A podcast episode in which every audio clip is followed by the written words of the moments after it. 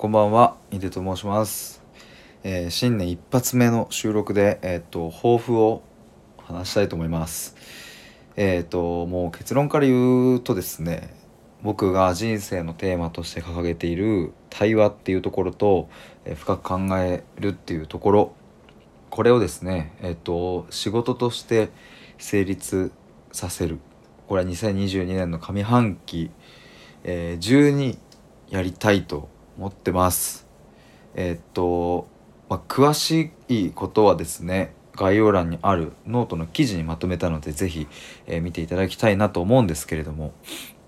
まあ、とにかく今年は、えー想像する作る方の、えー想像というところを、うん、やり抜きたいなと思います。2021年はいい意味でいろんなものをこうぶち壊して価値観を崩壊させてき、えー来たのでそれをもう一度作り直して、えー結んでいきたいと思います。ということで今年も皆さんよろしくお願いします。